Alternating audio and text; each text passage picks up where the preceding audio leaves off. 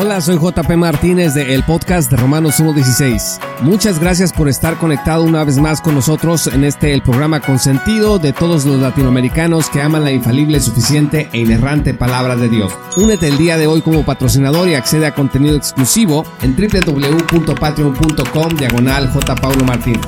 Disfruta del siguiente episodio que hemos preparado especialmente para ti.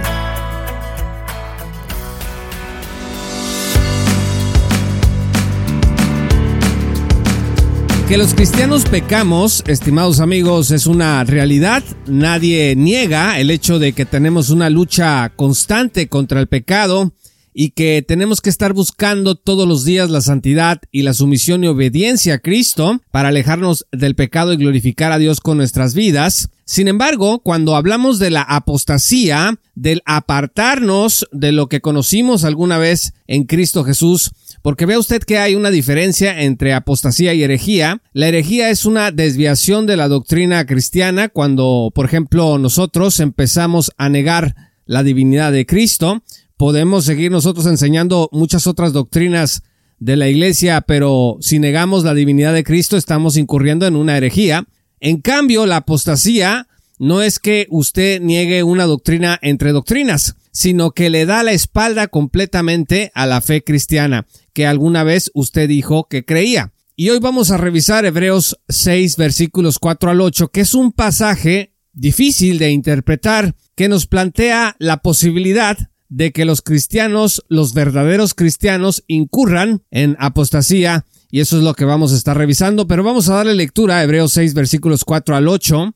Dice la Sagrada Escritura, es imposible que renueven su arrepentimiento aquellos que han sido una vez iluminados, que han saboreado el don celestial, que han tenido parte en el Espíritu Santo y que han experimentado la buena palabra de Dios y los poderes del mundo venidero, y después de todo esto se han apartado.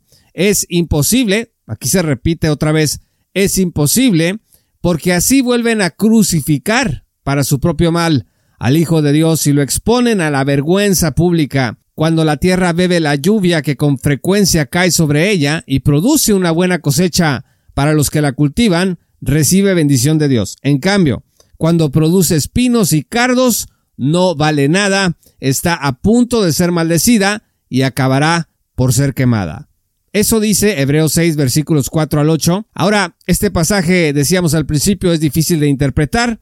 Sin embargo, dentro de las posibles interpretaciones, es evidente que no significa que un cristiano puede perder su salvación, porque esa ha sido también otra interpretación popular, que aquí claramente se dice que un cristiano verdadero puede perder su salvación. Así que vamos a entrar en el análisis. En primer lugar, el punto de debate no es aquí si un cristiano puede o no perder su salvación, por la sencilla razón de que la seguridad eterna está asegurada desde el momento de nuestra justificación hasta nuestro encuentro glorioso con Cristo. Juan 5:24 dice, Ciertamente les aseguro que el que oye mi palabra y crea el que me envió, tiene vida eterna, y no será juzgado, sino que ha pasado de la muerte a la vida. Juan 10, versículo 28 al 29 dice, Yo les doy vida eterna y nunca perecerán. Aquí dice que eso nunca va a pasar, no dice que puede pasar ni nadie podrá arrebatármelas de la mano, mi Padre que me las ha dado es más grande que todos, y de la mano del Padre nadie las puede arrebatar. Entonces, el punto de discusión no es que se pueda o no perder la salvación, porque está claro que la salvación es algo que no puede perderse, no podemos ser arrebatados de las manos de Cristo. En segundo lugar, vean ustedes este fenómeno. Muchos creyentes creen que la seguridad y la certeza de la salvación es para siempre, que no se pierde, y sin embargo, cuando leen este pasaje, opinan que aquí no se está hablando de un cristiano verdadero, sino de alguien que formó parte de la congregación cristiana, pero que nunca fue salvo en realidad.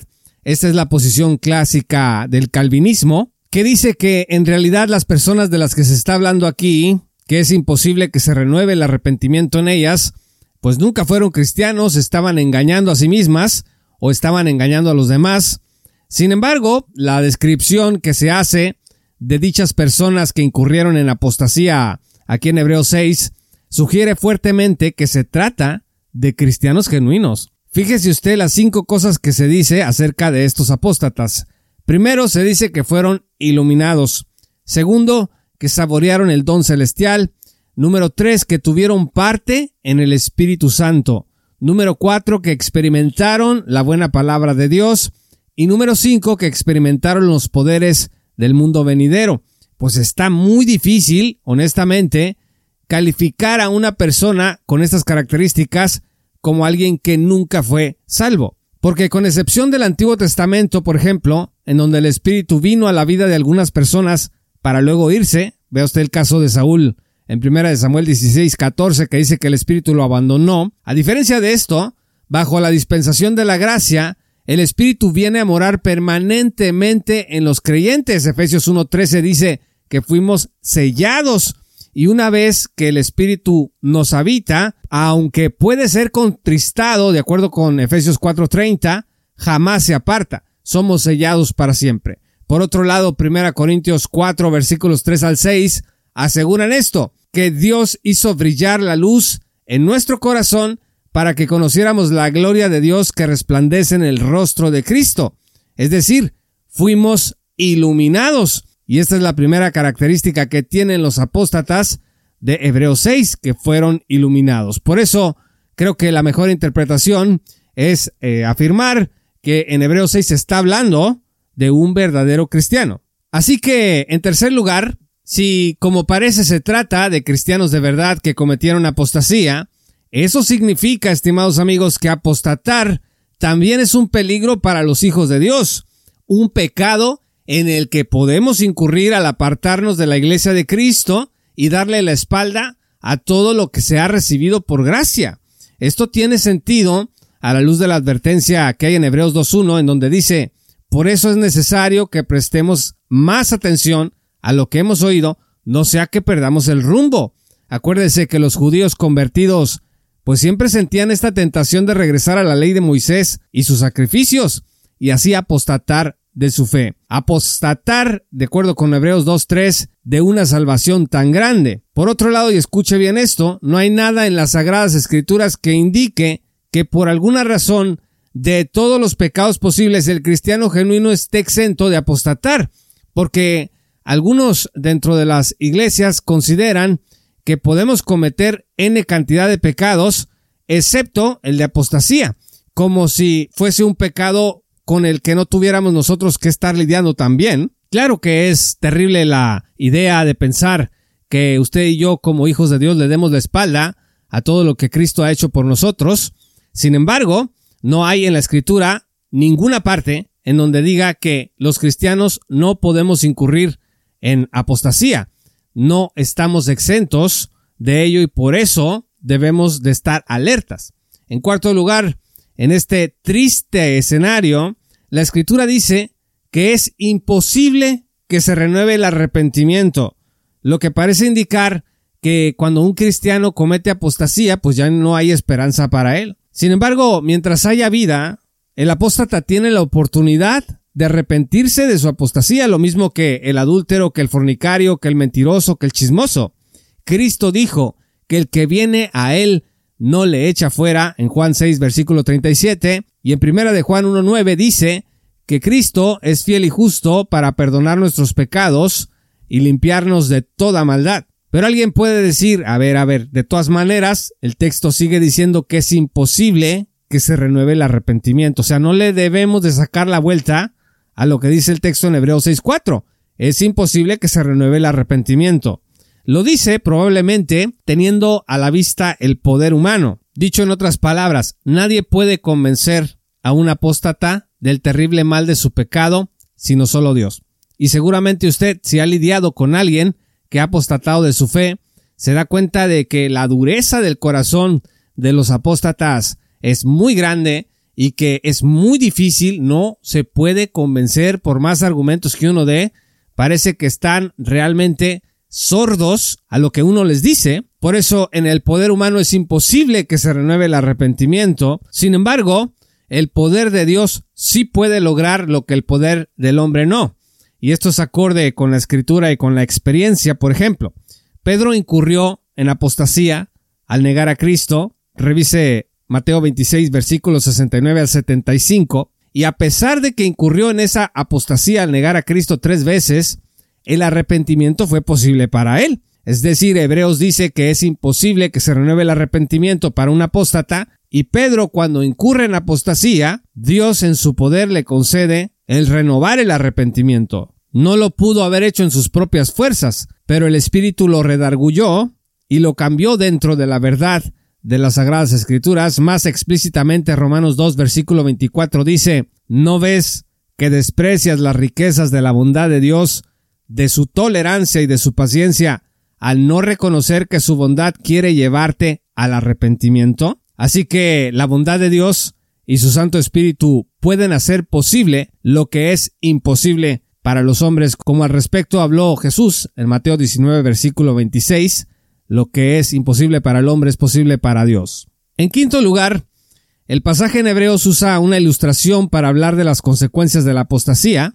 Hebreos 6, versículo 7 al 8 dice, Cuando la tierra bebe la lluvia que con frecuencia cae sobre ella y produce una buena cosecha para los que la cultivan, recibe bendición de Dios. En cambio, cuando produce espinos y cardos, no vale nada, está a punto de ser maldecida y acabará por ser quemada. Los espinos y cardos, recuerde usted, se produjeron después de la caída, ve usted Génesis 3, versículo 18, lo que indica que es una maldición, una terrible maldición el apartarse de Cristo, y el fin de todo esto será ser quemado. Ahora, en la vida de los redimidos por Cristo pueden existir periodos de gran carnalidad, Ve usted 1 Corintios 3, versículos 1 al 3, en donde el apóstol Pablo habla de los cristianos carnales, y a la larga, esto va a suscitar en los hijos de Dios la disciplina y la pérdida de recompensas. Ahora, no pierda de vista que cuando Hebreos 6.8 habla de la tierra y sus frutos, es apropiado interpretar la tierra como el ser humano y sus frutos como sus obras. Los frutos de un apóstata como son, pues son espinos y cardos, y esos espinos y cardos van a ser quemados. Sin embargo, esto algunos lo han considerado como ser quemado en el infierno, pues no puede ser una señal del infierno si, como ya hemos dicho, se trata de un cristiano genuino que ha sido iluminado y que ha participado del Espíritu Santo y de la buena palabra de Dios. Por todas estas razones, podemos considerar el juicio delante del tribunal de Cristo, en donde la pérdida de recompensas alcanzará a las personas que hayan incurrido en el pecado de apostasía. Muy importante para terminar de redondear esta comprensión y entendimiento de la Biblia es leer 1 Corintios 3 versículos 12 al 15, porque aquí nos habla de cómo nuestras obras van a ser probadas delante del tribunal del Señor. Dice, y si sobre este fundamento alguno edificare oro, plata, piedras preciosas, madera, heno o jarasca, la obra de cada uno se hará manifiesta, porque el día la declarará, pues por el fuego será revelada. El fuego, el fuego quema, y la obra de cada uno cual sea, el fuego la probará. Si permaneciere la obra de alguno que sobreedificó, recibirá recompensa. Si la obra de alguno se quemare, él sufrirá pérdida, si bien él mismo será salvo, aunque así como por fuego. Así que el apóstol Pablo habla aquí de los frutos del ministerio y de las consecuencias de obrar contra lo que Dios pide de nuestras vidas. Más sin embargo, dice el versículo 15, será salvo, aunque así como por fuego. Ahora, este siguiente punto es muy importante, es el punto número 6 de esta exposición, en este programa, porque yo sé que hasta este punto algunos pueden estar realmente preocupados, legítimamente creo, porque pueden estar pensando que a la luz de esta enseñanza de que un verdadero cristiano que está salvado eternamente y para siempre puede incurrir en apostasía, pues puede dar la impresión de que todos los que aceptaron a Cristo, pero se apartaron, pues pueden estar seguros de su salvación y que no importa cómo vivan y lo que crean si de todos modos su salvación está asegurada. Pero a ver, no hay que equivocarnos. El hecho de que el pecado de apostasía, por muy grave que parezca, no signifique necesariamente que el apóstata nunca fue cristiano y que puede tratarse de un cristiano genuino atravesando por una época de carnalidad, todo ello no anula la posibilidad de que se trate de una falsa conversión. Déjeme explicarlo mejor. Las falsas profesiones de fe existen. No todo el que ha dicho Jesús es mi Salvador, es necesariamente un hijo de Dios. ¿Quién puede saber eso? Bueno, eso nada más lo puede saber Dios y la persona misma en lo más profundo de su corazón. ¿Qué es lo que debe de hacer la iglesia? La iglesia debe limitarse a aplicar la disciplina eclesiástica a aquellos que dicen ser cristianos, pero que se portan como los impíos. Y este proceso de disciplina está puntualmente establecido en Mateo 18, versículos 15 al 20. Ve con tu hermano primero, luego ve con otro testigo, luego llévalo a la iglesia, y así sucesivamente de acuerdo con los pasos de la disciplina eclesiástica. 1 Corintios 5, versículo 11 dice, pero en esta carta quiero aclararles que no deben relacionarse con nadie que llamándose hermano sea inmoral o avaro, idólatra, calumniador, borracho o estafador. Con tal persona ni siquiera deben juntarse para comer. Entonces, es muy importante aquí no confundirnos. Cuando Jesús dice que al pecador no arrepentido se le debe de tratar como si fuera un incrédulo o un renegado, ahí en Mateo 18, versículo 17, la iglesia no está por ello declarando que una persona no es cristiana. Eso solo Dios lo conoce a ciencia cierta. Lo que está haciendo la iglesia es tratar a esa persona como si no fuera cristiana.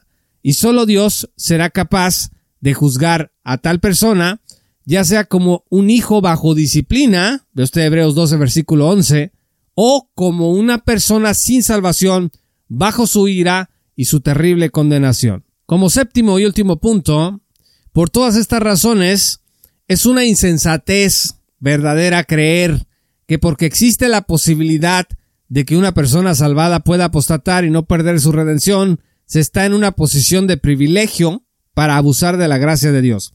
Los que apostatan, escuche, no deberían sentir ninguna certeza de salvación, sino el temor de Dios ante la posibilidad de que la suya haya sido una falsa profesión de fe. Pero por otro lado, también la Iglesia no debe tomar el lugar del trono de Dios y juzgar la salvación de un apóstata de forma definitiva, porque muchas veces la historia ha mostrado muchos apóstatas recapacitan y regresan al camino con más ímpetu y ganas de glorificar a Dios que los que nunca han cometido ese pecado. Y es necesario tener la misma gracia y misericordia que quisiéramos que el Señor tuviera con nosotros si el día de mañana estuviéramos en una situación semejante. La disciplina de la Iglesia, en suma, no es una declaración a ciencia cierta de que una persona no es cristiana. Es un trato a una persona como si no lo fuera para que pueda recapacitar y regresar a la comunión con todos los santos. En conclusión, estimados amigos, si tú estuviste alejado de la iglesia de Cristo, pide perdón al Señor por el pecado de apostasía y Él te va a recibir de nuevo colocando un anillo en tu dedo y va a celebrar que lo que se había perdido ha sido encontrado. Y si tú tienes un familiar que se ha alejado de los caminos del Señor y parece que no hay esperanza, ten fe en las promesas de Dios que son eternas y que un día el Señor podrá obrar conforme a su voluntad, haciendo volver a esa persona que tanto amas para que juntos adoren de nuevo al Señor.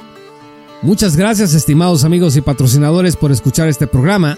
Yo soy JP Martínez de el podcast de Romanos 1.16 Gracias a todos los amigos que nos escuchan, a nuestra gran comunidad de patrocinadores y a todos los que nos hacen llegar sus mensajes a través de nuestras páginas en Facebook, Twitter y TikTok. Estamos en todas las redes sociales como arroba JP Martínez Blog. Como este comentario que nos dejó Alexander en nuestra página de Facebook, dice JP Martínez, estimado hermano, sigue adelante, presentemos a más personas la gratuidad de la gracia a mí me fue predicada una gracia que debía tener cuidado de perderla, eso dice este usuario. Luego admiré a algunos que me guiaron a pensar que tal vez nunca fui tan salvo como lo pensaba y eso provocó ansiedad e inseguridad, pero ahora entiendo la verdad de la gracia. Gracias a instrumentos como tú, vivo confiado cada día buscando más al Maestro, pero seguro, porque mi salvación descansa en Él. Muchas gracias a todos los usuarios que nos envían este tipo de comentarios que nos animan a seguir. Te invito a que te unas a nuestra comunidad de patrocinadores en www.patreon.com diagonal. Paulo Martínez para que estos materiales sigan llegando a cada vez más personas en el mundo de habla hispana. Soy JP Martínez del podcast de Romanos 1.16. Muchas gracias y que el Señor los bendiga hasta que volvamos a encontrarnos. Esto fue Romanos 1.16 con Juan Paulo Martínez Menchaca.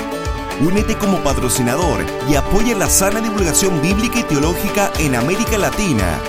Búsquenos y síguenos en nuestro sitio web oficial, redes sociales y otras. Romanos 1.16. Todos los derechos quedan reservados.